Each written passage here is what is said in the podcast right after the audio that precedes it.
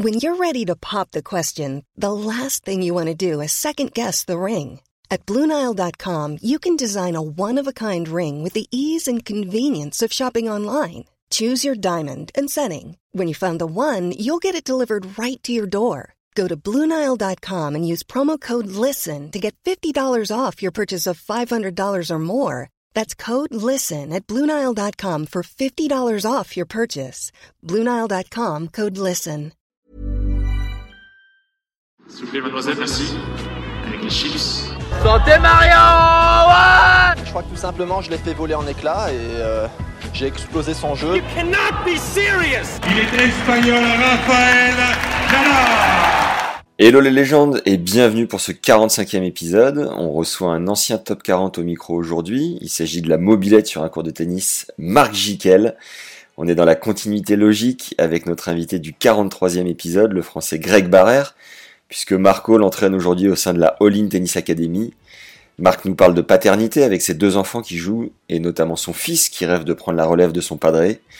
On revient sur son arrivée tardive dans les 100 à 29 ans à travers un parcours atypique pour celui qui ne rechignait pas devant les soirées étudiantes pour quand même affronter les plus grands joueurs de la planète quelques années plus tard. On évoque sa fraîcheur mentale de l'époque, sa prépa physique, on parle aussi coaching évidemment et Marco revient pour nous sur quelques bons craquages sur et en dehors du cours. C'est un épisode en deux parties parce que plus c'est long et plus ça fait plaisir.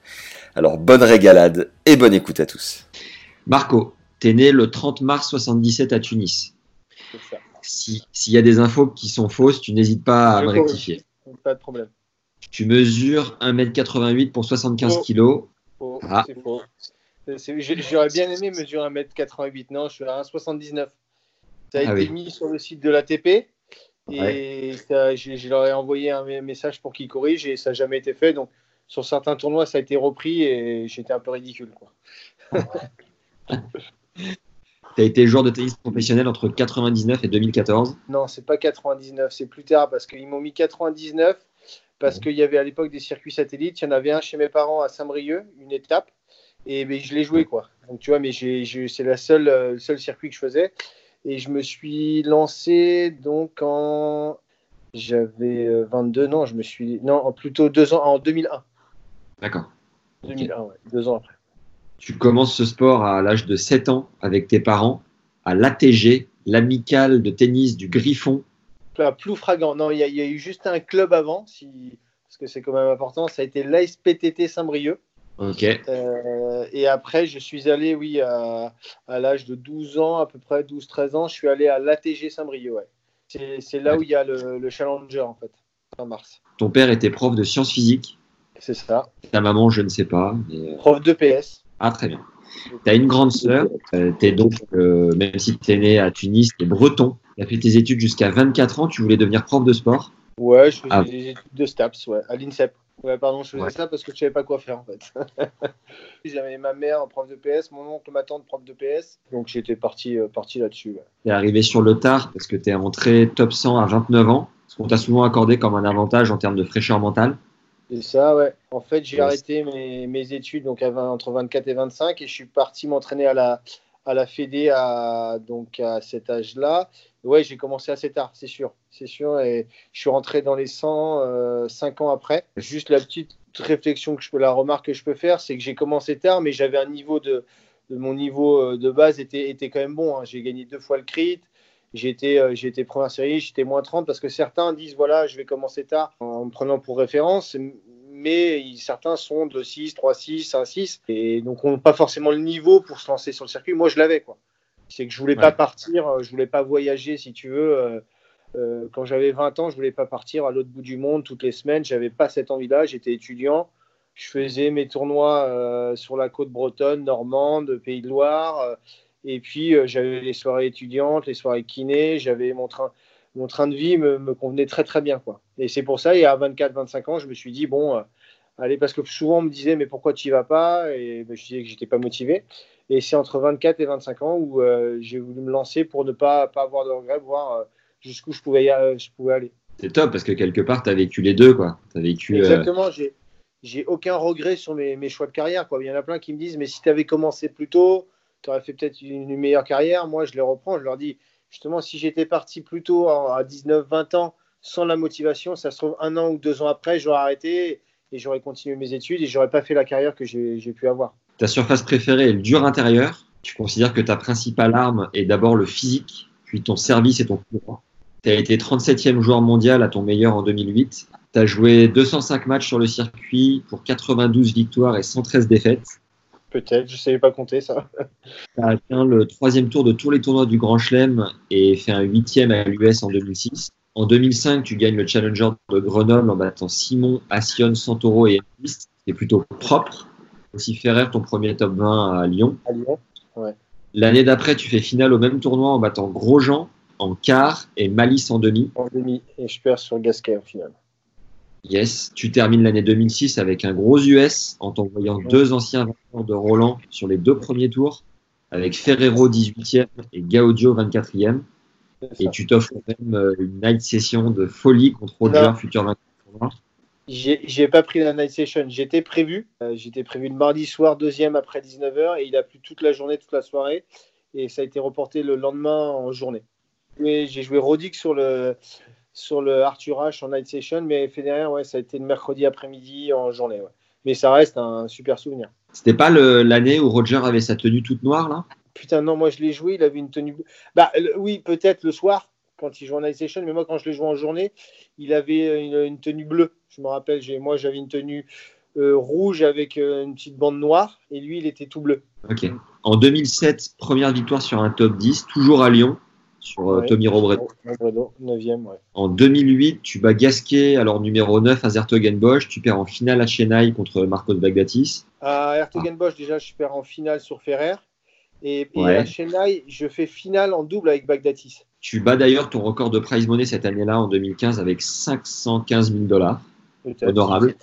En 2010, tu te blesses salement à une jambe, ce qui te fait sortir des 100. Euh, Roland et Wim 2011 deux fois Lucky Loser et réintègre le top 100 avant de faire le yo-yo au classement jusqu'en 2014. Tu as aussi plutôt bien joué en double en ayant été 38e et remporté 4 titres. Washington en 2008, euh, Brisbane et en Montpellier en 2013 avec Michael Yodra en devenant la huitième paire française à s'imposer dans ce tournoi depuis 87. Tu es pour le PSG, t'adores a priori Grey's Anatomy. Ah bah non, non euh, ça c'était sur Facebook, non? Non, c'était sur ta bio euh, ATP. Ah ouais, moi, mais non, non, Grey's Anatomy, j'aime pas plus que ça. ok. un fils qui s'appelle Noah qui a déjà 14 ans et une fille qui s'appelle Léa. Et Noah, euh, il, a, il, est classé 15 ans, juste pour. Il est classé 15 ans et ma fille. Léa, elle a eu 8 ans fin décembre et elle est 33. Euh, je sais pas si c'est toujours d'actualité, mais tu étais ambassadeur à l'Open de Quimper depuis 2014. Je suis en fait, euh, donc j'ai différents titres. Je suis directeur sportif à Rennes. Je suis euh, co-directeur à Quimper. Maintenant, c'est ma, fonction, c'est mon nom, c'est mon, rôle. Et je suis ambassadeur à Saint-Brieuc. Aujourd'hui, tu coaches à la All Tennis Academy montée par Thierry Assion, qui a par ailleurs été ton coach à l'époque de, un moment de ta carrière de joueur. Tu as déjà accompagné Mahu, Manarino et actuellement tu es avec Greg Barrère.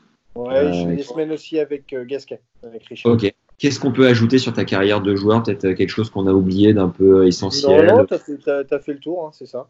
Jusqu'à quel âge t'es resté au Maroc du coup? Euh, Tunisie, pardon. Tunisie. En fait, je suis parti, j'avais deux ans. Mes parents sont, sont partis euh, travailler là-bas. Et donc, je suis né là-bas. Et à deux ans, ils sont revenus travailler et s'installer en Bretagne. Quoi. Aucun souvenir de. Non, juste la petite histoire, c'est qu'il y, a un tournoi Challenger à Tunis et je suis né dans une maternité à 200-300 mètres du club. Quoi. Donc je suis passé euh, voir euh, où, je suis né, tout simplement. Ok. Est-ce que tu te souviens le, premier jour où tu as pris une raquette? Est-ce que tu as ressenti? Je me souviens pas du premier jour. Après, je me, je me souviens, comme j'ai dit, mes parents m'avaient emmené avec eux pour, euh, parce que je jouais à un niveau assez, assez modeste et ils me faisaient taper des balles et je joue aussi avec le mur. Et puis, euh, moi, je me souviens peut-être de mon premier match, c'était contre une, euh, contre une fille, et on jouait avec des balles en mousse, et j'avais, perdu. J'avais perdu. ça arrive. Quelle a été ton, évolution du coup au niveau des classements? Des classements, ça a été nous en fait à l'époque, le premier classement qu'on pouvait avoir, c'était à 12 ans. Donc c'était en Benjamin 2. Bah, après, on parle maintenant en moins de 12, un truc comme ça. C'était en Benjamin 2, j'ai été, euh, soit tu étais 30, soit tu étais 32, j'étais 32. Après, j'ai fait 32, 15, 4, 15, 4, 15, 2, 15, 2, 5, 6, 5, 6, 1, 6, 1, 6, moins 4. Après, je suis peut-être resté à moins 4 et après, je suis monté à moins 30. Première série avec le crit, je suis redescendu promo, re-première série avec le crit. Et puis après, je suis parti sur le circuit après, j'ai été jusqu'à. Euh, je crois que je ne me trompe pas, classement français, c'est numéro 7 français, je crois. Un traditionnel rappel, parce qu'on a tendance à oublier, mettez-nous un like tout de suite, ça sera fait, et ça nous aide à faire connaître le contenu qu'on publie. Mettez aussi un commentaire, peu importe la plateforme où vous êtes, c'est toujours un plaisir de vous lire. Vous avez aussi accès à deux formations gratuites en description de l'épisode. Une première pour savoir ce que la stat dit de votre jeu. C'est 1h14 de contenu offert avec le statisticien Fabrice Barrault. La seconde regroupe 14 conseils du prépa mental Jean-Philippe Vaillant, qui a coaché la bagatelle de 12 top 100. Et je dois vous dire que ça fait plaisir. Ton, ton père t'emmenait sur les tournois ou comment tu te débrouillais ouais. c'est mon père qui. Euh, bah, de toute façon, j'avais pas le choix. Hein. C'était pour quand tu es jeune, quand tu as 12, 13, 14, 15, 16 ans, euh, tu n'as pas de moyen de te véhiculer. Et puis, euh, ouais, c'est lui qui m'emmenait. C'est, je pense, un peu comme tous les jeunes. Peut-être un peu moins maintenant, parce que je sais qu'il y a les, les ligues, tout ça, qui prennent en charge les, les meilleurs jeunes et qui peuvent aller avec leurs entraîneurs. Moi, à l'époque, c'était, je, voyageais qu'avec, qu'avec mon père surtout. Tu sens que ça vous a créé une relation particulière, ça vous a rapproché ou, pas plus que ça Non, pas plus que ça, parce qu'on a des, il a, il a, il a un tempérament, il a un caractère, il n'est pas très expressif, mais, mais je sais qu'il faisait ça parce qu'il aimait ça, il aimait aussi passer bah, du moment avec moi, puis il, est, il aimait me voir sur un, sur un terrain de tennis, et puis, euh, puis aussi à l'époque, c'était plus simple. Moi, j'étais euh, j'étais très calme. quoi. J'étais comparé de l'âge quand je compare avec, avec le fils que j'ai maintenant, moi, qui a 13 ans, qui est très caractériel, qui accepte pas trop de perdre des points. Et quand je l'amène sur des tournois, il veut pas que je le regarde jouer, il veut pas. Il y a plein de choses qui, euh, qui refusent et, et, donc c'est plus compliqué de l'amener sur les tournois. Alors qu'avec mon père, ça se passait, ça se passait très bien, quoi. Et j'étais, euh, j'étais là, je m'amusais, euh, je prenais plaisir à être sur un terrain et je pense qu'il est, il est même voir comme ça. Et du coup, avec tes enfants, euh, tu es interdit de, de cours Avec mon fils. Avec mon fils, je suis interdit de, de, regarder ses matchs, ce qui m'embête un petit peu. J'essaie de, lui faire comprendre un peu. Euh, parce que souvent, quand on, quand on, parle, on parle de mon fils, on parle de, moi, comment j'étais. Euh, en fait, sur le circuit, on parle, on parle du, du, plus ou moins du circuit. Parce qu'on me dit les, les chiens font pas des chats, mais je leur dis moi, à son âge, j'étais très calme, quoi. J'étais, ouais, j'étais gentil, alors que avec le temps, quand je suis parti sur le circuit, où là, tu as, plus d'enjeux, y a, bah, tu, tu, joues un peu ta vie sur chaque tournoi parce que c'est ce ton métier, quoi, c'est ce qui te rapporte de l'argent. Et donc forcément, il y a plus de pression. Et là, forcément, j'étais plus, euh, j'étais caractériel, j'étais, je veux méchant, non pas méchant, mais j'étais, euh, ouais, j'avais, j'avais un sacré tempérament qui n'était pas forcément bien perçu des arbitres. Mais bon, après, ça, ça fait partie du jeu. J'étais pas non plus euh, odieux. Hein. Et, euh, et donc j'essaye de faire comprendre à mon fils que, euh, que là, il joue, ça reste quand même à son âge un sport, un jeu, où il doit trouver du plaisir, parce que quand on en rentre dans, dans l'agacement, l'énervement, c'est qu'il n'y a, a, plus la notion de plaisir, c'est ce qui m'embête euh, le plus. Et je pense que si c'est le fait de, de m'avoir vu jouer sur des gros tournois, sur certains tournois, je pense qu'il se met une certaine pression, qu'il a envie aussi, il a envie d'être, professionnel, il a envie de, d'atteindre le haut niveau. Et, et j'essaye de, lui enlever un peu cette pression, dire voilà, il y a le temps. Je lui dire, tu es encore jeune, abuse-toi d'abord, progresse et, après on, en reparlera dans quelques années. Donc, ma fille, c'est l'opposé, c'est qu'elle joue très bien, elle est physique, elle est à droite, elle kiffe, elle se marre, elle perd avec des balles de match, c'est pas grave, elle s'amuse, elle va jouer avec ses copines après, c'est, ils sont diamétralement opposés. Du coup, toi, quand tu es jeune, tu as ta vie un peu d'étudiant classique, tu rêves pas forcément du, du circuit, quoi. Ah, du tout, du tout, exactement. Comme tu l'as dit, c'est que j'ai eu mon bac en Bretagne, je suis monté, euh, je suis monté pour euh, concilier le tennis et les études à, l'INSEP, où j'ai pu côtoyer des, joueurs en fait euh, que je connais maintenant depuis qu'ils ont 15-16 ans. S'il y avait Gilles Simon, je servais de sparring à ces joueurs-là, Gilles Simon, Nicolas Mahut, Julien Beneteau, il y avait Joe aussi de son gars.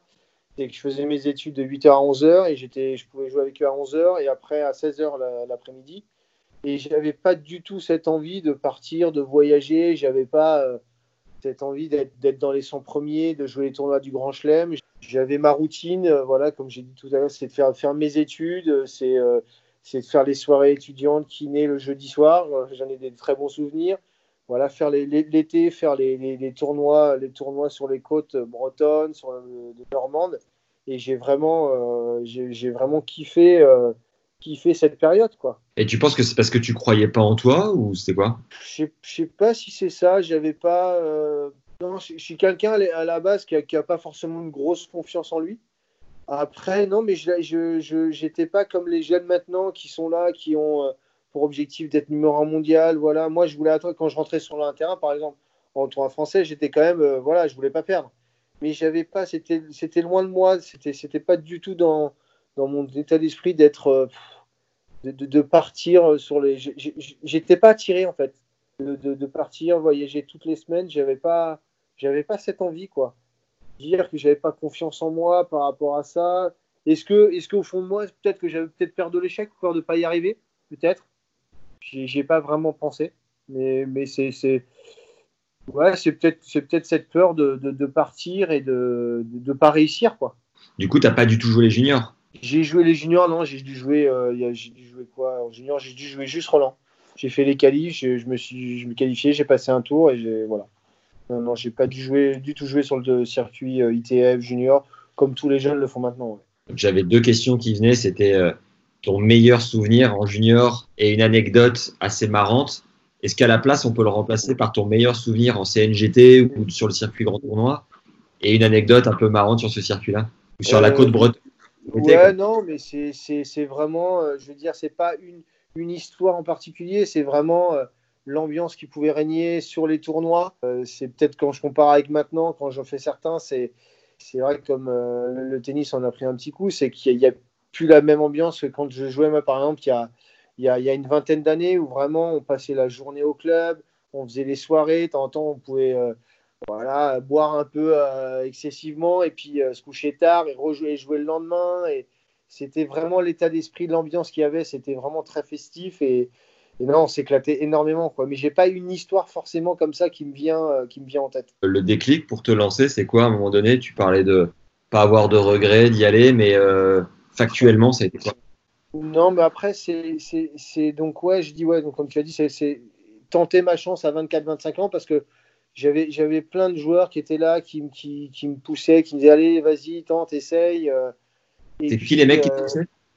J'ai eu par exemple le, souvenir que j'ai, c'était les, les, frères Rocus, notamment Christophe, quand je jouais les matchs par équipe en première division avec Valenciennes. Ils jouaient avec moi. Ils disaient que c'était une connerie, que je n'essaye pas de, de, de, me lancer sur le circuit. Et puis c'est venu à 20, je sais pas pourquoi c'est venu entre 24 et 25 ans. Et puis c'est aussi prendre conscience que les, joueurs, quand tu es, es premier, ou même quand tu es 500, 600, 800, je parle à mon époque parce que je trouve que maintenant le niveau a vachement augmenté. Et les joueurs, c'est beaucoup plus homogène, c'est beaucoup plus dur d'y arriver, je trouve. Et, en fait, à mon époque, quand tu étais peut-être 600, 800 et que tu jouais un mec dans l'essence, c'était pas, c'était pas un monstre non plus. Ça jouait bien.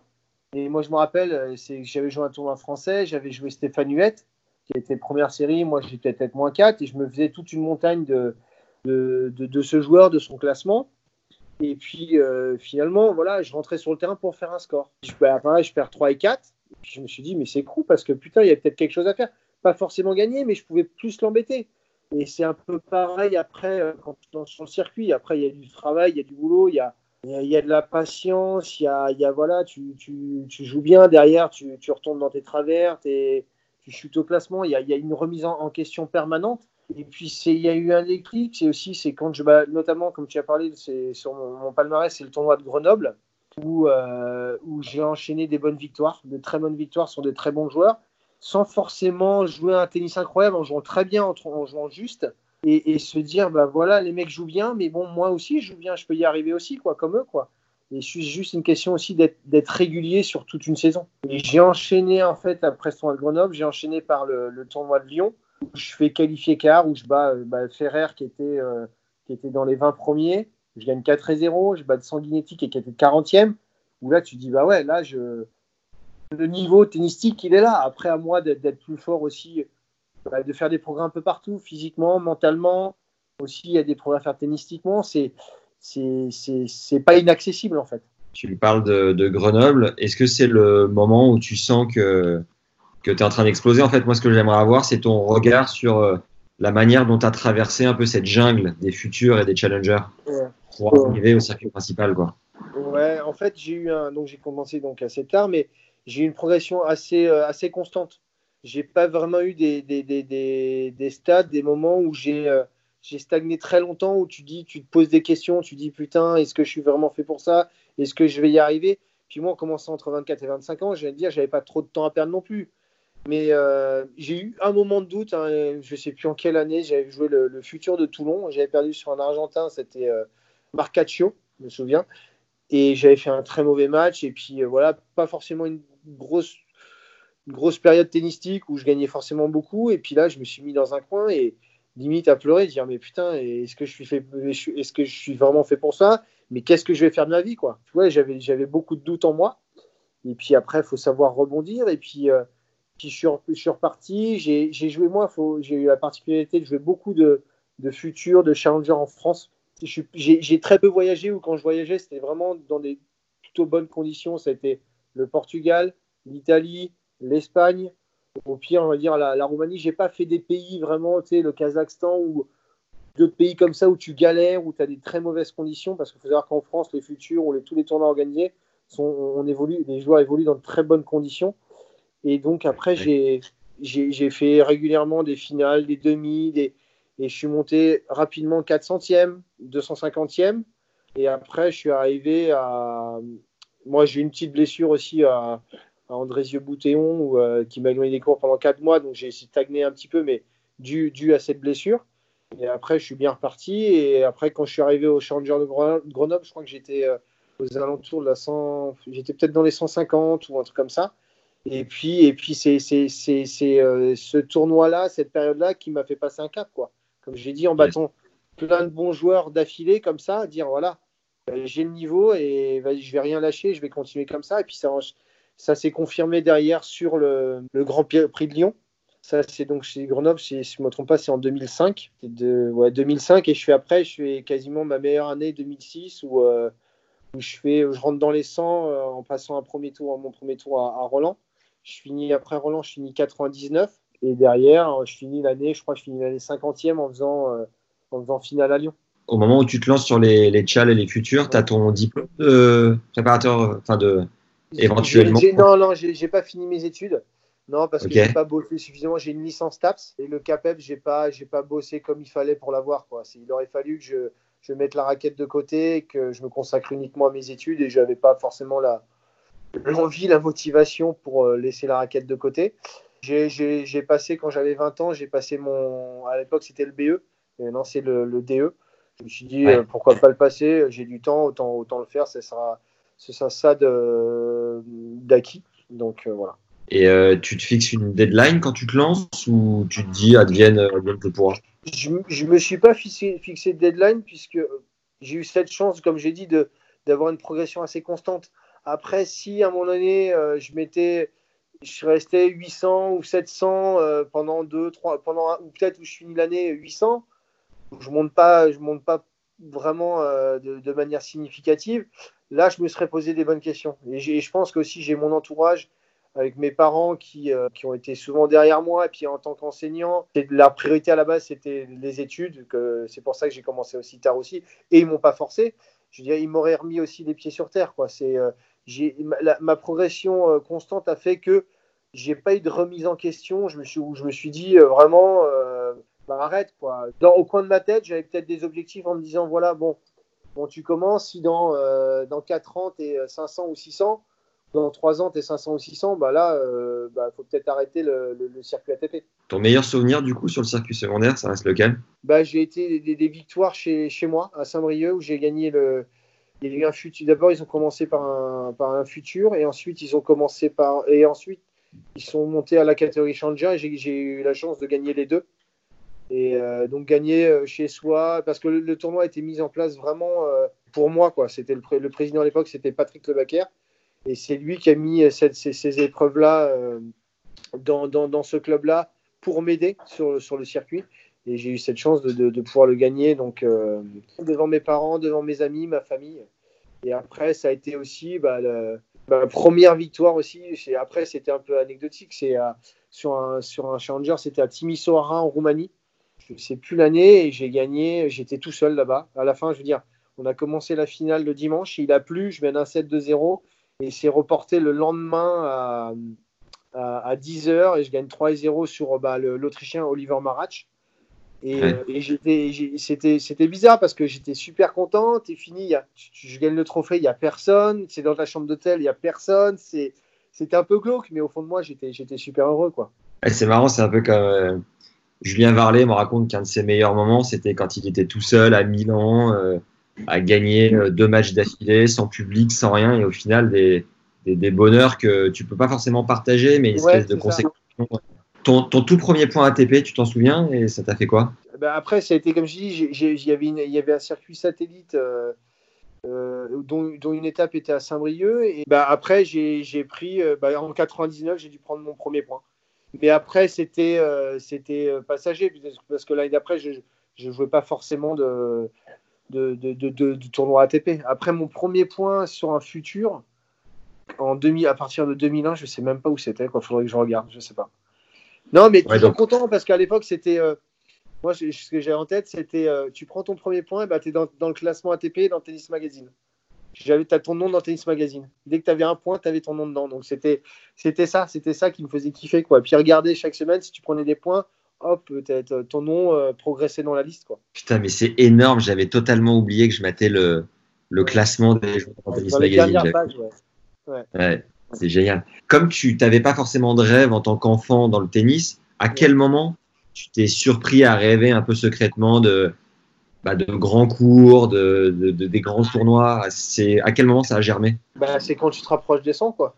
Tu vois, si je vais prendre toujours la même période, Grenoble, Lyon, euh, je finis, euh, je je pars en Australie après Grenoble et Lyon, je suis, euh, je crois que je suis combien? Putain, non, mais je suis même, je suis pas loin de 110 ou et je suis tête de série une dans les qualifs d'Australie et, et c'est là où tu arrives sur les c'était dans les vestiaires il y a il y a les tu vois les grands champions les Federer les tous les tous les meilleurs joueurs et, tu te dis putain qu'est-ce que j'aimerais bien les jouer sur les grands cours je pense que l'objectif de chaque chaque chaque joueur qui se lance sur le circuit c'est euh, c'est de rentrer dans les 100 premiers pour justement jouer les tournois du Grand Chelem et puis jouer sur les grands cours. Si tu joues sur un grand cours, ça veut dire que tu joues, euh, tu joues les, les, les, les, 20 premiers joueurs, meilleurs joueurs du monde et les, ou le top, top 10. Donc, c'est ça. C'est quand, tu commences à, te retrouver sur le même circuit qu'eux, après dans la catégorie en dessous, parce que es, au départ, tu es en qualif, tu te dis putain, pourquoi pas moi quoi? Pourquoi pas euh, me retrouver là sur, un central, un match télévisé euh, contre un Nadal, un Federer ça, ça, part de là. quoi. Et puis après, hop, tu arrives à Roland en bah, 2006 où euh, j'ai carte tableau. Attends, j'ai carte Non. Ouais, je crois que j'ai carte tableau et je bats 10 euros. Et je sais qu'avec cette victoire, boum, je rentre dans les 100. Et puis, euh, et puis après, tu joues, tu joues les, tu, j'ai joué, j'ai eu la chance de jouer Federer sur le central de, non pas sur le central, sur le centre, non, sur le, le Armstrong de l'US, le central de Wimbledon, le, grand, grand cours, le grand central d'Indian Wells. J'ai joué quasiment tous les meilleurs joueurs euh, à l'exception de. J'ai joué Nadal, mais en double. Euh, j'ai joué Djokovic, a été 30e. J'ai joué Murray, j'ai joué Roddy, j'ai joué Davidenko, Nalbandian. J'ai joué, j'ai joué plein de grands champions et, j'ai kiffé, quoi. J'ai kiffé de les jouer. Je les ai inquiétés, certains. Il y en a d'autres que j'ai battus.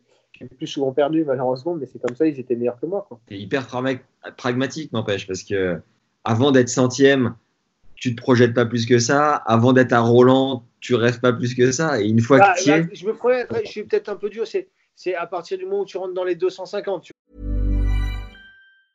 When you're ready to pop the question, the last thing you want to do is second guess the ring. At BlueNile.com, you can design a one-of-a-kind ring with the ease and convenience of shopping online. Choose your diamond and setting. When you find the one, you'll get it delivered right to your door. Go to Bluenile.com and use promo code LISTEN to get $50 off your purchase of $500 or more. That's code LISTEN at Bluenile.com for $50 off your purchase.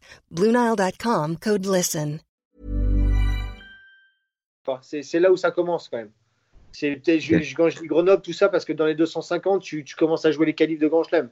Donc c'est là où tu, où tu croises le, le, le chemin et le chemin ou les entraînements des des, grands champions. Et, je crois que j'ai une année, je me suis qualifié à Roland. Je me suis qualifié à Roland où forcément, euh, première qualif dans un tournoi du Grand Chelem, tu euh, bah, es comme un dingue. quoi. T'es es, comme un dingue. C'est l'un des. Ça fait partie d'un de mes meilleurs souvenirs de, de, de, voilà, surtout se qualifier à la maison. Comme j'ai dit, c'est jouer quand tu es français et que tu joues bien et tu joues bien en France, que ce soit sur les ATP 250, 500, 1000 ou les grands chelems, encore mieux sur les grands chelems, c'est un, un réel bonheur. Tout le monde est derrière toi, tu as envie de bien faire. Après, ça double tranchant. C'est une, une, gestion de la, pression. Tu es là, tu as envie de bien faire, mais putain, faut, faut pas que tu arrives trop tendu. faut. Euh, faut que tu te serves du public, faut que tu, tu, te serves de tout ça pour, euh, pour essayer, essayer, de te sublimer sur le terrain. Et je me sers de cette expérience-là aussi pour, euh, tu vois, comme je, comme j'entraîne, je suis avec Nicolas Copin, on entraîne Greg Barrère. Quand il a joué Roland là, cette, cette non, pas cette année, donc l'année dernière, il y a deux ans, c'était lui dire voilà, Greg, putain, tu joues à Roland, c'est un kiff. Serre-toi, serre-toi du public, quoi. Serre le point, chauffe-le un petit peu. Ils attendent que ça, quoi. Ils attendent que ça. Parce qu'en plus, lui, moi, je dérive un peu là-dessus, mais lui, c'est un joueur qui, euh, qui, est assez introverti, qui s'exprime pas trop sur le terrain, et on a envie de le pousser un peu plus là, dans cette direction, et il l'a fait. Il l'a fait. C'est un peu contre nature, mais tout doucement, et il, le fait davantage. C'est quoi Tu dis que le, peut-être le meilleur souvenir, c'est quand tu te qualifies à Roland. C'est quoi tes images, tes sensations de l'époque, quand, tu découvres un peu avec tes yeux émerveillés? C'est tout con, hein. c'est une image tout con, c'est que c'est que je m'étais fixé de dire voilà, si je me qualifie à Roland, je m'achète un plasma, un écran plasma. À l'époque, c'était, tu vois, c'était, euh, j'avais 26, 27, tu vois, c'était il y a quand même, il y a, il y a plus de 15 ans. Tu vois, c'est, alors quand si on en parle maintenant, on dit, mais c'est ridicule, quoi. Mais après, moi, c'était ça. C'était, j'avais pas forcément un plasma ou un petit chez moi, et c'était ça. Dès que je me suis qualifié, c'était ça. C'est, j'avais la banane, j'avais le sourire, c'était. Euh, c'était ouais, c'était c'était dire voilà, je rentre dans le grand tableau, je vais me faire un petit kiff, je vais, m'acheter un je vais m'acheter une télévision si on peut dire ça comme ça. Et c'est tout bête, mais c'était c'était par rapport à l'époque à laquelle euh, j'évoluais aussi. Parce que maintenant, tu te qualifies, limite, tu peux t'acheter une voiture, donc euh, ça a changé, ça a bien évolué. Même une belle voiture. À partir de quel moment les mecs dans le vestiaire, euh, le regard, leur regard change sur toi en te, en te considérant de plus en plus comme un client, quoi? Bah, quand tu commences à gagner des matchs, quoi. Moi, je, ils te connaissent pas. En plus, moi, je suis, je suis arrivé, j'arrive dans les sens, j'ai 29 ans. En fait, il sort d'où C'est qui? Et puis, quand il, il voit que tu gagnes quelques matchs, tu bats certains bons joueurs. Et là, bah, il, je pense que inconsciemment, il te surveille un peu plus, il se méfie plus de toi. En fait, moi, je suis arrivé à l'époque euh, dans les sons avec Gilles Simon, qui avait en plus un, physique assez je dirais, atypique, façon de parler. C'est qu'il était euh, tout fin tu le prends maintenant, mais à, l'âge de 20 ans, 21 ans, le bar de développé couché, il soulevait la barre à vide, pour te dire. Et c'est que le mec le prenait pour, euh, pour euh, ben, un gamin, quoi. dire, voilà. Et puis quand il les battait, je me rappelle de Verdasco, toi je dérive encore un peu, mais bon, c'est, c'est, je vais vers Verdasco, il le bat, et Verdasco il dit, mais putain, moi je le joue dix fois lui, je perds qu'une fois, quoi. Et il se rendait pas compte qu'il était pénible à jouer. Et puis c'est quand tu commences à les embêter, à battre certains mecs, bah là, il y a le, regard change et puis ton classement il monte, tu arrives 50, tu arrives 40, tu fais des, tu passes régulièrement des tours dans les grands chelems. Donc là, les mecs se, se méfient de toi. C'est, tu profites de ton arrivée, l'effet de surprise un peu, dire voilà, les mecs me connaissent pas, donc se méfient pas forcément de moi. Et puis c'est là où tu, tu, tu, bats plusieurs mecs, plusieurs bons mecs et tu fais des, des bons résultats. Ça te faisait quoi d'avoir cette image un peu, pas de vieux, mais euh, de mecs qui arrivent de nulle part? bah, Ça me faisait marrer, quoi. C'est puis puis moi, la pression, je me la mettais pas dans la mesure où, euh, où tu sais, tu arrives à 29, 30, 31, 32 et que tu joues des gamins de 20 ans, 21 ans. Je, pense que la pression, elle est plus sur leurs épaules que sur les miennes. Je dis, moi, euh, moi je suis plus sur, la fin, même si j'ai commencé tard, sur la fin que, que eux. Et que tu vas perdre, ils, vont, moi, battre un gamin de 20 ans, 21 ans, ça me fait kiffer. Et eux, dire, putain, je sur un grand-père, façon de parler, putain, ça fait chier, quoi. Donc, euh, Et puis, j'ai eu la chance aussi de, tu vois, d'être à l'époque des, bah, des Joe, des Gilles, des Richard et tout ça. Et j'étais, j'étais en fait un second couteau. Et donc, les médias, tout ça, ne parlaient essentiellement d'eux. Sauf c'est quand je faisais certains coups à Lyon ou à l'US, tout ça. Mais j'étais assez, assez épargné, assez à l'écart avec le côté médiatique. la pression, je la, j'en avais pas des masses. Donc, c'était, c'était un avantage, c'était un plus. C'était comme Bazinski, toi, la pression, tu la buvais, non? Un petit peu, un petit peu. Peut-être, peut-être pas autant que certains, mais ouais, faut, faut profiter.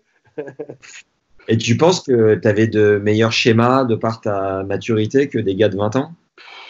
Schéma, j'avais, j'avais, je vais dire, j'avais des armes que certains n'avaient pas forcément comme j'ai une palette.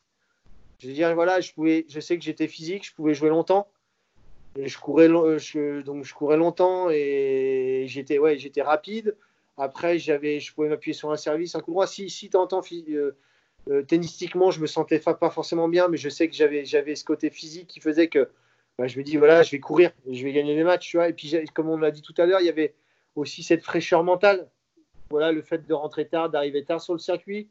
J'ai plus de fraîcheur que des, des joueurs qui, qui, sont là depuis euh, l'âge de 17, 18, 19 ans, qui ont, écumé euh, énormément de, de, pays, qui ont voyagé à l'autre bout du monde, qui euh, voilà, il y a les décalages horaires, les voyages, les entraînements. Moi, j'arrive sur le tard, donc j'ai toute cette fraîcheur physique et mentale qui m'ont aidé sur le, sur le début de ma carrière, sur le, sur le, on va dire dans les 100 premiers mondiaux. Tu disais que ton, une de tes armes, justement, ouais, c'était le physique.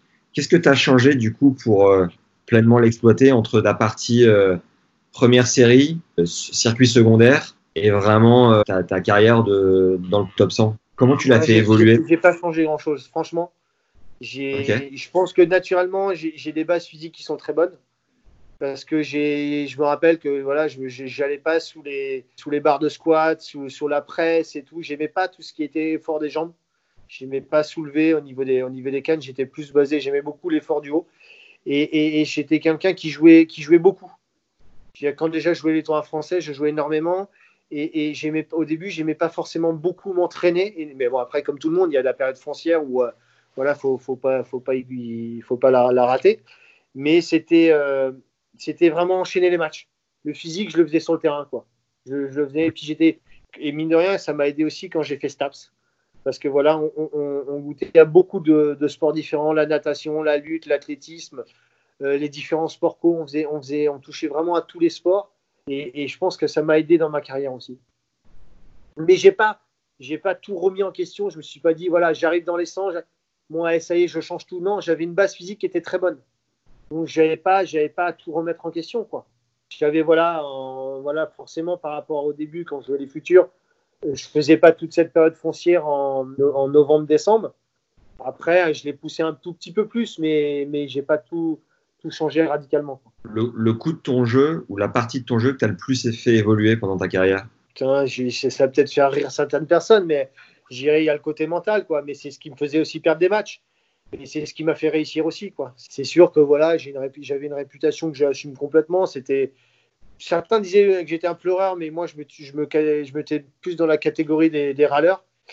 Et, je pouvais de temps en temps péter les plombs, c'est sûr. Mais sur toute ma carrière, j'ai pas disjoncté, disjoncté tant que ça.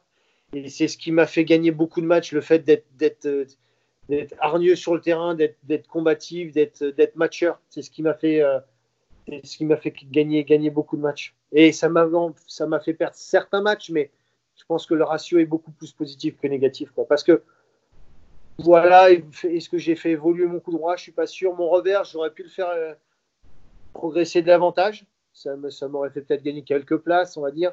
Le service par rapport à, par rapport à, à ma taille, j'étais, j'avais, pas un grand gabarit, je servais plutôt pas mal. Et peut-être, j'aurais peut-être aussi euh, dû faire évoluer plus mon jeu vers l'avant. Et euh, ton coup le plus naturel, ça reste quoi? Ça reste le coup droit. c'est pas le revers, ça c'est sûr.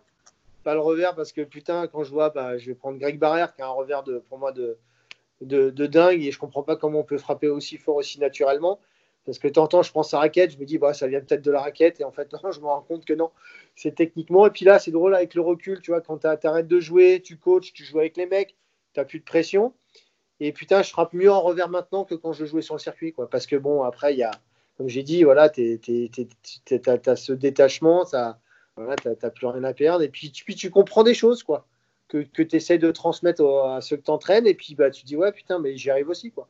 Tu parlais du mental, concrètement, tu avais un préparateur ou tu faisais comment pour le. Non, j'ai pas eu de préparateur. J'ai essayé. J'ai essayé et j'ai bossé, euh, j'ai bossé, façon de parler, hein. j'ai eu deux, trois séances avec un préparateur mental et j'ai pas du tout accroché. J'avais une attente complètement différente de, de son approche à lui. Tu vois, moi, j'étais plus basé sur, euh, sur en fait, le, quand, quand euh, quelque chose ne va pas, il y a une situation qui, une situation négative. Il me dit, euh, voilà, moi, j'attendais à ce que la personne m'apporte des solutions, me propose des choses et que moi, je, je pioche à droite, à gauche, j'essaye. Ça, ça pourquoi pas, ça je mets de côté. Et lui, en fait, c'était plus, euh, il travaillait plus de cette façon-là, en fait, dire voilà, tu arrives là, dans cette situation-là, ça va pas, qu'est-ce que tu fais? Tu vois, c'était à moi de chercher. Et moi, j'attendais à plus, comme j'ai dit, qui m'apporte différentes solutions et que j'essaye de piocher à droite, à gauche, quoi. Et puis après, j'ai essayé de prendre beaucoup sur moi, quoi. Puis je parlais beaucoup avec mes entraîneurs. C'est euh, parce que quand on entraîne aussi, après, je vais pas dire que c'est notre, ça fait partie un peu de notre métier, mais on, agit un peu aussi on est un peu psychologue aussi. Après, mais je veux pas déborder sur le, je, je veux pas prendre leur place non plus. Hein. Mais de temps en temps, on est, on est obligé, on, parle, on rassure, on, on, se sert aussi de nos expériences. Et j'ai pu faire ça aussi avec mes entraîneurs, quoi. Voilà. Et puis il y a des entraîneurs qui m'ont mis en place régulièrement, voilà, qui m'ont rentré dans la gueule, dans, dans, dans la gueule parce que voilà, je, j'étais excessif, j'étais un peu de temps en temps caractériel. Et, euh, et ça m'a fait beaucoup de bien. J'ai eu euh, Rodolphe Gilbert, j'ai eu euh, bah, Thierry Assion, voilà, qui de temps en temps, voilà, je me rappelle, je commençais à ouvrir ma gueule et puis là, il était sur le bord du terrain, il me dit maintenant tu fermes ta gueule, quoi. Et puis hop, il me remettait dedans, quoi. C'était, c'était, c'était, je sais que l'aspect mental, bah, comme, comme pour tous les joueurs, je pense que ça, ça a un, gros impact sur, sur ton tennis, quoi. Je sais que si j'étais bien, si j'étais. Euh, bah, je sais qu'au niveau du tennis, ça, ça, allait être mieux. Eu, as eu qui d'autre comme coach? Quand je, Sur le circuit, on va dire, quand je suis rentré à la Fédé, j'ai eu euh, Jérôme Potier. J'ai après, j'ai eu aussi euh, qui était en binôme avec Rodolphe Gilbert. Et après, j'ai pris Rodolphe, Rodolphe dans le privé. Et ensuite, je suis retourné à la fédération avec bah, de nouveau Jérôme Potier. Et ensuite, j'ai pris dans le privé Thierry J'étais, euh, c'est assez drôle parce que donc Thierry m'a entraîné, j'étais le premier joueur qui, qui l'a entraîné. En fait, il, il, arrêtait, il était sur la fin de sa carrière. Je me rappelle, il s'entraîne au CNE. Et moi, je m'entraînais après lui, et puis on discute, et euh, on était, on était potes. Et puis, euh, il me fait là, tu vas jouer où? Je dis, bah, je vais jouer à Cherbourg. Il me fait, tu veux que je vienne avec toi? Et puis, c'est parti de là. Je dis, ouais, ok. Et puis, on a commencé comme ça. Et puis, alors, ce qui peut être bizarre, c'est qu'il était, il était plus jeune que moi. Thierry, il doit être de 80, 82, 81, 82. Donc il a 50 moins, moins que moi. Mais bon, moi, j'ai tout de suite kiffé euh, d'être avec lui, le discours, dire la façon dont il voyait les choses, donc, donc l'échange qu'il y avait entre nous, dont il, communiquait. J'ai tout de suite accroché. Et puis, euh, puis de le voir évoluer, tu sais, avec. Euh, dès qu'il a eu un joueur, moi, il m'a fait remonter dans les sangs, moi, assez tard. Après, j'ai eu des blessures mais il a eu John Danier de Vigie qui a été en binôme avec moi, qui s'entraîne avec moi. Il l'a fait monter à son plus haut niveau, à 140e mondial. Il a eu, après, il a eu Christina, il a fait rentrer dans les 100. Et puis après, quand je l'ai vu partir avec Joe, moi, j'étais, super content pour lui parce que je trouvais qu'il mérite ce qui, ce, qui, lui arrivait. Quoi. La fois où un de tes coachs t'es le plus rentré dedans, c'était quand? Ouais, c'est, c'est, c'est, peut-être Thierry. Hein. C'est peut-être Thierry. C'était bah, notamment à Cherbourg quand j'ai perdu sur. Euh, sur au deuxième tour, si je me souviens, sur Stéphane Bolli, où j'ai. Bah, j'étais pas là, j'étais euh, au niveau du tempérament, tout ça, et il m'a défoncé. Il m'a défoncé après le match. Et puis, euh, et puis il avait raison. Je veux pas. Là, j'étais assez lucide sur ce que je faisais. Hein. J'étais, j'acceptais. Voilà, quand on me disait que tu fais de la merde, ouais. Après, si j'étais pas, la plupart du temps, j'étais d'accord. Hein. J'étais souvent euh, été encadré par des, par des, des entraîneurs qui, je les respectais beaucoup par rapport à leur carrière, par rapport à, leur discours par rapport à tout ça. Je trouvais qu'ils avaient une grosse connaissance du tennis. Je me dis, bah, de toute façon, il est là. J'avais le recul pour me dire aussi, il est là, il me défonce. Il est là pour moi, quoi. Dire, euh, voilà, je préfère qu'il me défonce parce que voilà, il a envie que je progresse que, que, que on va dire que faire le toutou, rien me dire et que et que en fait, j'avance plus, quoi. J'avance pas. Voilà, s'il si, le faisait, c'était pour mon bien. C'était pour que j'ai puisse euh, progresser, évoluer. Le meilleur conseil, tu penses qu'un de tes coachs t'ait donné? Putain, j'en sais rien, quoi. C'est ce que je peux dire, ou ce qu'on a pu certainement me dire, c'est voilà, tu rentres sur le terrain, tu te déchires, quoi. Tu, tu te déchires, tu joues bien, pas bien, mais tu te déchires, quoi. Tu essayes de faire le max, quoi. Tu sors du terrain, voilà, tu dis, bah, j'ai tout donné, c'est passé, tant mieux, c'est pas passé, bah, c'est que l'autre a été meilleur que moi ce, jour-là, et puis derrière, bah, allez, c'est reparti, on bosse et on essaye de gagner euh, des matchs la semaine d'après, quoi. Quelle a été ta pire galère sur un tournoi? Ma pire galère sur un tournoi. Mais comme je t'ai dit, j'ai souvent évolué dans des, dans des très bonnes conditions. Donc, tu vois, j'ai pas, j'ai pas forcément euh, galéré. Souvent, je choisissais les tournois, comme je te dis, en France ou pas très loin, parce que j'avais pas envie de prendre euh, voilà, un avion, deux trains, un bus, un car. Donc j'ai pas vraiment, euh, j'ai pas vraiment galéré quoi sur les. Ma pire galère sur les tournois, qu'est-ce que ça aurait pu être? Euh, Putain non, j'en ai pas. J'en ai pas. Ah, si, si, y en a une qui me revient en, tête, je te, le, je, te le dirai, mais là, je n'ai pas de. Qu'est-ce que j'ai fait Tu vois, tu vois, le Portugal, Italie, Espagne. J'ai quoi J'ai fait Roumanie, tu vois, au pire. Espèce de, d'indigestion, de maboule, euh, un truc improbable. Non, j'ai putain, j'ai pas. Tu vois, été au Maroc, j'étais, on m'avait dit, tu vas pas au Maroc, mange pas de salade, mange pas ou lave tout, faut vraiment, tu vas faire attention. Mais j'ai pas eu de. Après, c'est pas une pire galère, mais je fais le tournoi de Moscou, c'était le 250 pour tu vois, donc euh, on était bien lotis et c'est que euh, je change mon billet d'avion pour le lendemain matin parce que j'avais perdu et je et je dis voilà, euh, j'ai mon vol à tel aéroport, hop, on m'amène et putain, il y avait deux aéroports et je me retrouve je me retrouve dans le mauvais, tu sais, j'arrive dans le, dans le terminal et putain, je, je cherche le vol pour Paris et je regarde sur le tableau, je le vois pas, j'en vois aucun pour Paris. Et puis je demande est-ce qu'on est bien à tel tel aéroport? Et on me dit non. Et puis l'autre l'autre aéroport était à une heure. Tu vois, c'est une galère en soi, mais qui est pas. Euh, ça va quoi. Tu sais pas. J'ai dû rechanger mon billet, puis je suis parti quoi. Je suis rentré. Mais j'ai pas eu de. C'est pas drôle ça. J'ai pas j'ai pas d'histoire comme comme certains qui ouais qui vont galérer dans des tournois pour. Euh, putain, je n'ai pas qui me qui me viennent en tête. Ton tournoi préféré en dehors de la France? Ça va être l'US Open à New York parce que j'ai le côté voilà où j'ai bien joué, et puis j'aime bien aussi le, toute l'ambiance, l'atmosphère qui peut, qui peut régner sur ce tournoi, le côté électrique, le côté, le, côté chaud à l'américaine, tu vois, ils, ils, adorent ça, et puis la ville, et les à côté, tu vois, tu es là, tu sors, le, tu sors ou tu, tu te balades dans la journée, tu as Central Park, ou tu vas à Times Square, c'est des lumières de partout, c'est ce côté-là, j'aimais beaucoup, alors tu vois, je sais qu'il y a beaucoup de joueurs qui adorent l'Australie, qui est un peu diamétralement opposé, c'est plus relax, plus cool, que j'aime un peu moins bien, peut-être un peu plus maintenant, mais à l'époque où j'étais joueur, j'aimais un peu moins bien. Après, je veux dire, il y a peut-être, tu dis hors France, mais tu sais, si je parle de Roland, tu vois, c'était un peu paradoxal parce que tu es content de jouer en France, parce que tu as, tous tes amis, tu as ta famille qui viennent, mais tu as le côté aussi, tu es, sollicité, il y a beaucoup de monde, c'est, euh, tu as, la pression, donc tu vois, c'est c'est un, un, kiff qui est différent, mais quand tu joues bien, tu gagnes, c'est oui, c'est gros kiff, ça, c'est sympa. Et euh, un resto ou deux à recommander à New York, un truc, une adresse. Euh... C'était à New York, c'est je pense qu'on va dire souvent le même. C'est à l'époque où je jouais, c'était le tout va bien. Ouais. Et maintenant, c'est le baratin, voilà, de Mike Touchard. Donc euh, c'est quand on, moi, ça fait un moment que je suis pas allé à New York, mais je sais que tous les coachs, les joueurs français s'y retrouvent régulièrement. Euh, on est on mange très bien, on est très très bien accueillis. Le baratin ton plus gros pétage de plomb sur un cours? Ah, J'en ai eu plusieurs. Après, moi, c'est souvent, je, prenais à partie, euh, je pouvais prendre à partie quelqu'un du, public. Quoi. Ça m'est arrivé plusieurs fois de sortir du terrain et de et, d'attendre d'attendre que la personne des, sorte des tribunes et, et après c'était beaucoup de paroles hein. c'était je passais pas aux actes j'allais pas aller me foutre sur la gueule avec le mec hein. mais j'ai eu ça à Washington j'ai eu ça à Barcelone le mec et tu lui ouais je l'attendais j'attendais qu'il sorte et puis euh, et puis, tu avais un superviseur qui venait, il me dit Mais qu'est-ce que tu fais? Je lui dis bah, Quoi, j'ai pas le droit. Il me dit C'est pas très habituel qu'on attende quelqu'un qui sorte des tribunes. Et je vais à Barcelone où je suis tombé sur trois mecs qui étaient très chauds. Et j'étais très énervé, mais après, euh, je faisais pas tant que ça le malin. Je me rappelle, il y a eu. Euh, c'était euh, Guillaume Père, un, entraîneur, qui, qui m'avait attrapé, qui m'avait qui m'avait ceinturé pour pas que j'y aille. Et les mecs, et les mecs étaient très chauds.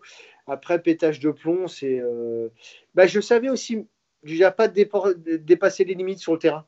En fait, tu vois, j'avais ce côté un peu, c'était, je veux dire, c'était un peu four, mais, mais je n'allais pas insulter l'arbitre parce que je voulais pas aller jusqu'aux amendes. Tu vois, j'avais, je, savais me freiner.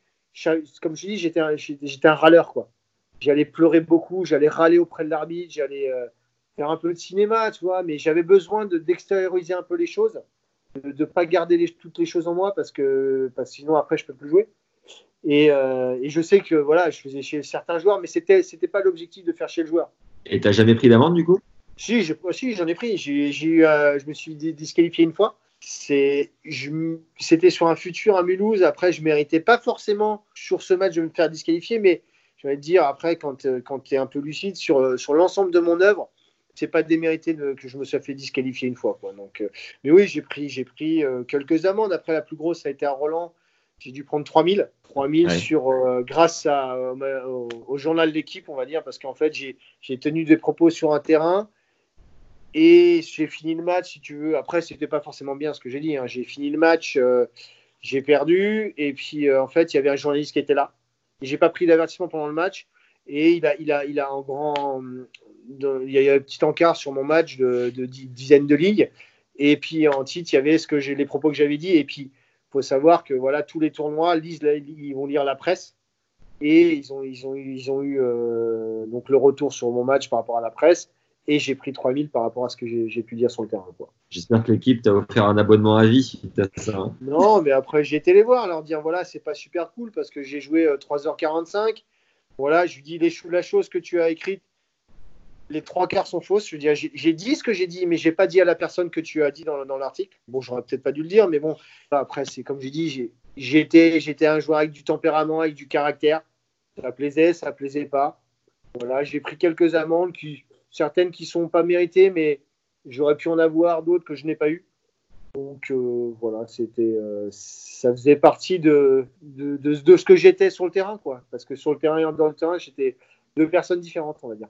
Si tu devais euh, coacher ton toi de l'époque, tu lui dirais de se, de se, calmer un peu ou au contraire de, s'exprimer? je, dirais, je dirais de, se, fermer un peu plus sa gueule.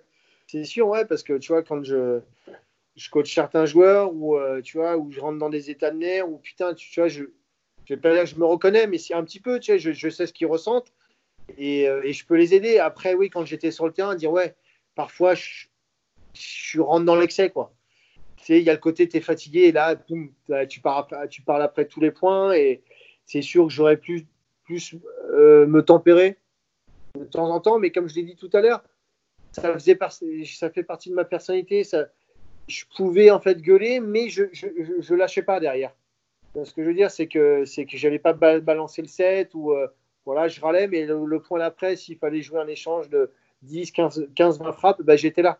Tu vois, mais de temps en temps, peut-être un peu plus me tempérer. Ça m'aurait aidé, mais bon, c'est. Mon caractère elle fait partie de mes, mes forces aussi. Des superstitions un peu irrationnelles que tu pouvais avoir? Des superstitions comme un peu tout, je pense, tu vois, celle qui me revient, c'est. Euh, c'est quand tu gagnes un match, tu, tu vois, tu, rentres dans les vestiaires, tu vas te doucher, tu prends toujours la même douche. Tu vois, tu essayes de prendre la, voilà, la même douche. Après, c'est toujours une même routine. Tu vois, c'était un match à 11h. Moi, je sais que j'avais un match à 11h. J'arrivais, je m'échauffais. J'avais besoin d'une heure avant mon match pour. Euh, j'avais besoin de finir mon échauffement, par exemple, à 10h. Pour avoir une heure pour bien me préparer, pour, euh, pour avoir le temps pour pas me, me, me presser, pas me, me, speeder. Quoi. Après, euh, des superstitions, de temps en temps, c'était pas, pas marcher sur les sur, le, sur un terrain. Et j'avais aussi la si on m'en parle souvent, c'était sur quand je jouais, je j'essuyais mes mains sur mon cordage. Exact. C'était, euh, c'est ce qui me, on me chante souvent là-dessus. C'est ce qui, ce qui ressort souvent. Et tu cassais un peu plus à cause de ça ou pas? Non, du tout, du tout. Mais en fait, je le fais au début. Au début, c'est pas, euh, je le fais vraiment pour essuyer ma, ma main. En fait, quand j'avais ma mouillée, le cordage est sec. Et, puis après, au bout d'un moment, c'est devenu un peu un tic. C'est devenu un tic. Et j'ai, euh, quand tu arrivé dans les matchs ou sur les fins de set, les moments tendus, et ben, je le faisais de plus en plus. Tu vois, c'était avec la tension, le stress, je le faisais un peu plus. quoi. C'est quoi ta manière de préparer ton matos au niveau euh, du sac, euh, des grippes, tout ça? Ouais, J'étais assez relax, hein, je vais te dire. J'étais pas là à, faire corder déjà toutes mes raquettes neuves avant chaque match. J'ai déjà fait des, j'ai déjà fait un tournoi, je me rappelle à, à Saint-Rémy-de-Provence où j'ai gagné le tournoi en ne faisant corder qu'en finale. Que, que j'ai cassé en fait que euh, lors du match de la finale. Donc j'ai joué quasiment 4 matchs et demi, plus, euh, je crois 3 ou 4 matchs de double. Je partais du principe où je jouais assez à plat, donc je cassais pas beaucoup. Et euh, je partais du principe où voilà, si, je gagnais, je jouais bien, je prenais la confiance, même si mon cordage pouvait perdre un peu en tension, je me sentais bien, j'étais en confiance. Donc j'avais des bonnes sensations, donc je continuais comme ça. Après, ouais, faire, faire mes grippes neufs avant, avant les matchs, oui. Après, je ne les changeais pas comme Richard tous les, tous les deux, tous les deux, trois jeux. Tu vois, j'avais pas de, boisson de récup, j'avais pas de trousse, on va dire, euh, euh médicale, où j'avais. Euh, moi, le bit, ce que j'avais avec moi, c'était euh, c'était du doliprane, quoi. J'avais pas de. Bah, de j'avais pas besoin, j'avais pas de, boisson de récup, j'avais pas de boisson d'effort, d'avant-match, j'avais rien de tout ça. J'étais, j'aurais pu être beaucoup plus professionnel, tu vois, j'étais pas, je m'étirais pas. M'es tiré ah quasiment pas. Ah non, non, j'ai. Bah, après, ça, ça, ça, dépend aussi, de te dire, ça dépend aussi du profil du joueur. Puis, moi, j'étais, j'étais, j'étais assez physique, j'étais, je récupérais plutôt assez bien, mais je me suis jamais étiré et j'en ai jamais eu le besoin. Comparant, tu vois, je vais prendre un joueur qui a joué à mon époque, c'était Florent Serra. Lui, bon, après, il avait des soucis avec la hanche. Il avait, chaque soir, il avait un protocole d'une heure où il s'étirait. Il avait besoin de ça aussi.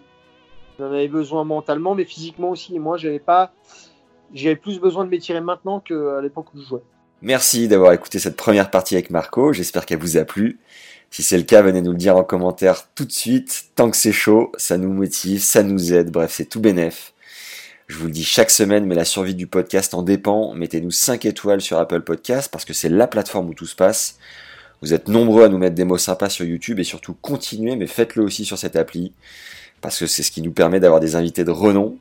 Un grand merci à Aska qui nous dit un podcast incontournable depuis que j'ai découvert ce pod. Je ne peux plus m'en passer. Des épisodes préparés aux petits oignons, des vrais passionnés avec des invités qui ont de superbes histoires à raconter et des questions toujours bien amenées. Bref, si t'aimes le tennis, impossible de tourner les talons. C'est ça qui est bon. Merci Aska. Une autre tactique qui marche fort, c'est le bouche à oreille. Envoyez votre ou vos épisodes préférés à vos potes et abonnez-les directement sur leur cellulaire en bois avec un peu de chance coincé dans un ascenseur ou une télécabine. Ils se diront qu'ils ont un peu de temps devant eux. Pense à récupérer tes ressources offertes dès maintenant pour mieux comprendre ton style de jeu et avoir des schémas plus clairs sur le cours grâce aux 4 clés d'optimisation enregistrées avec notre expert de la stat Fabs Barreau, premier lien en description. Et si tu veux arrêter de mouiller en match, dès qu'il y a de l'enjeu, j'ai regroupé 14 enseignements du prépa mental Jean-Philippe Vaillant qui est passé au micro. Jean-Philippe a coaché 12 top 100 et c'est le deuxième lien en description. Tu peux aussi nous souffler des idées grâce à un questionnaire en lien. Lui aussi dans la description, il nous permet de mieux comprendre ce qui te plaît pour mieux continuer à te régaler. Enfin, un autre big merci à Grégory qui nous soutient depuis cette semaine sur la plateforme Tipeee, ça fait chaud au cœur. Ce podcast, c'est énormément de temps investi, environ 15 heures de travail par épisode, et nous soutenir encourage à tout donner pour vous régaler chaque semaine. Donc merci également aux tipeurs récurrents et à Emeric qui nous écrit, que ce soit durant mes sorties vélo du week-end ou mon sport, voire même dans la voiture, je ne manque pas un épisode, émission préparée au top, des questions plus que pertinentes des anecdotes géniales sur le tennis et des invités passionnants. Bref, au top du top. Voilà, adorable. Merci encore. Enfin, si vous avez des projets à nous proposer, vous pouvez m'écrire sur LinkedIn à Max Zamora, Zada et Moera. Merci à tous ceux qui ont déjà pris le temps de le faire. Et surtout, n'hésitez pas. Voilà, c'est tout pour aujourd'hui. Prenez soin de vous les légendes. Très bon Roland Garros.